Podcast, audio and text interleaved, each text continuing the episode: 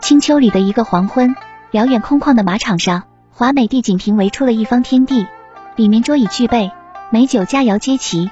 而就在这片天地的正中间，有两只雄鸡正在激烈的啄斗。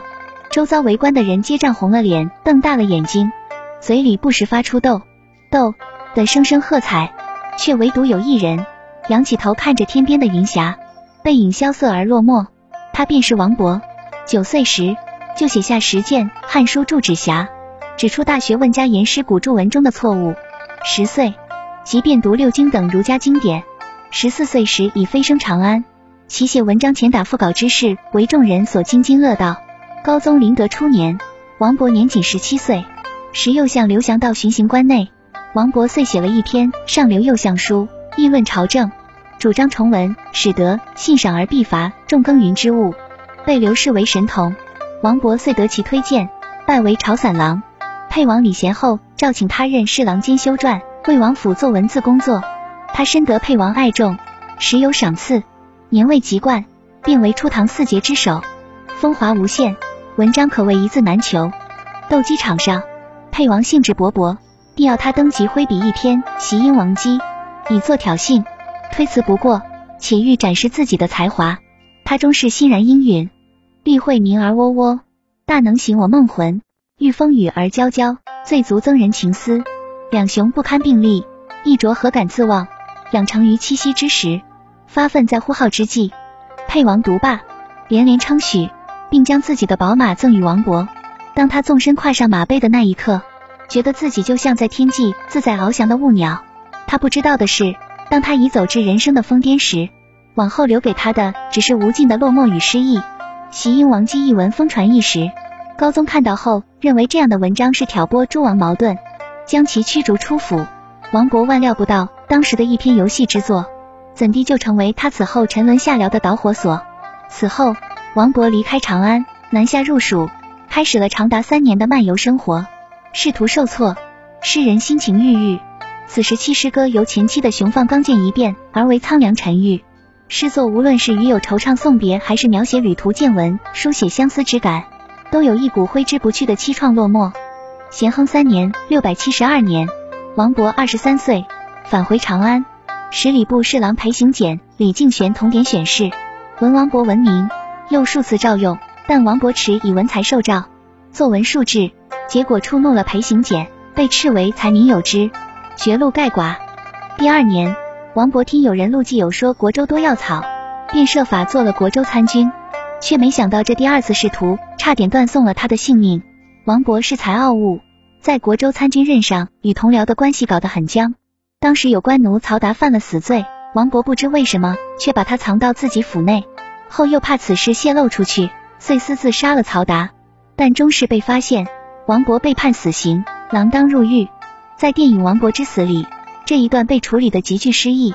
阴暗潮湿的地牢中，清冷的月光从高高的木窗射进来，穿过空气中浮动着的蒙蒙尘埃，让人觉得恍如隔世。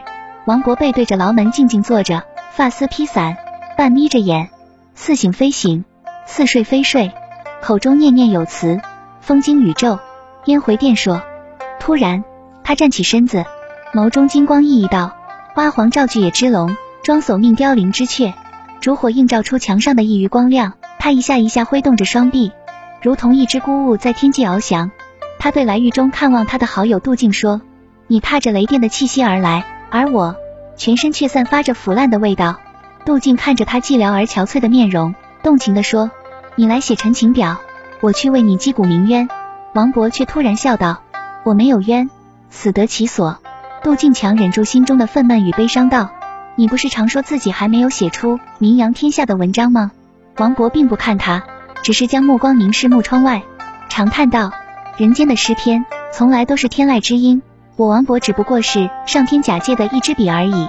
现在，上天要把这支笔收回去了。”杜静怅然道：“可大唐需要你的词章啊。”王勃轻轻摇着头：“你错了，是我们需要大唐词章，词章只不过是盛世的点缀，大唐需要的是凌烟阁上的名臣宿将。想我王勃一生卖弄文采，只博求君王的垂顾，与畅幽何异？突然苟且偷生装扮弄臣，生又何去？也许我们可以这样理解：王勃一生以文采名士，他虽有报效国家的凌云壮志，却并无施展身手的机会。即便是在沛王府做伴读时，身为沛王所重，但沛王看重他的才华，只是利用他为其歌功颂德。或许这时他便已断了仕途之念了，心灰意冷。但他仍是一个诗人，有着诗人骨子里的浪漫。他要以最潇洒不羁的方式死去。于是几乎是坦然的将头放在铡刀下了，却在这千钧一发之际，戏剧里才有的情节竟发生在王勃身上。一场国号改立，天下大赦，已慨然赴死的诗人忽然不用死了，他却迷迷茫茫，不知身在何处。上元二年（六百七十五年）或三年（六百七十六年）春天，王勃从龙门老家南下，前往交趾看望父亲，一路经洛阳、扬州、江宁。九月初到了洪州，便在这里，一代才子与一座名楼猝不及防，亦或命中注定的相遇，遂有了一曲千古流逝的《滕王阁序》。落霞与孤鹜齐飞，秋水共长天一色。渔舟唱晚，响穷彭蠡之滨。雁阵惊寒，生断衡阳之浦。老当益壮，宁移白首之心。穷且益坚，不坠青云之志。第二年秋，王勃由广州渡海赴交趾，不幸遇险溺水。被救起后，心悸而卒，年仅二十六岁。生命的长短究竟该以何衡量？是年龄吗？多少人一生碌碌？是财富吗？哪怕生前坐拥千万，死后也只化为一抔黄土。我想，应当是记忆，是记忆让我们的文明得以延续。同样，正是记忆让王勃这个一千多年前的古人，在我们心底鲜活依旧。是我们关于一个叫王勃的人的记忆。他的恃才傲物与自矜自怜，他的雄放刚健与苍凉沉郁，他的意气飞扬与诗意彷徨，他的诗，他的文，他的生，他的死，让我们在时间的天堑里找到一条与过往连接的路，让我们在岁月的长河里不致遗失渡口的光亮，让我们懂得生命的长短究竟该以何衡量，让我们感到他的一生很短，他的一世很长。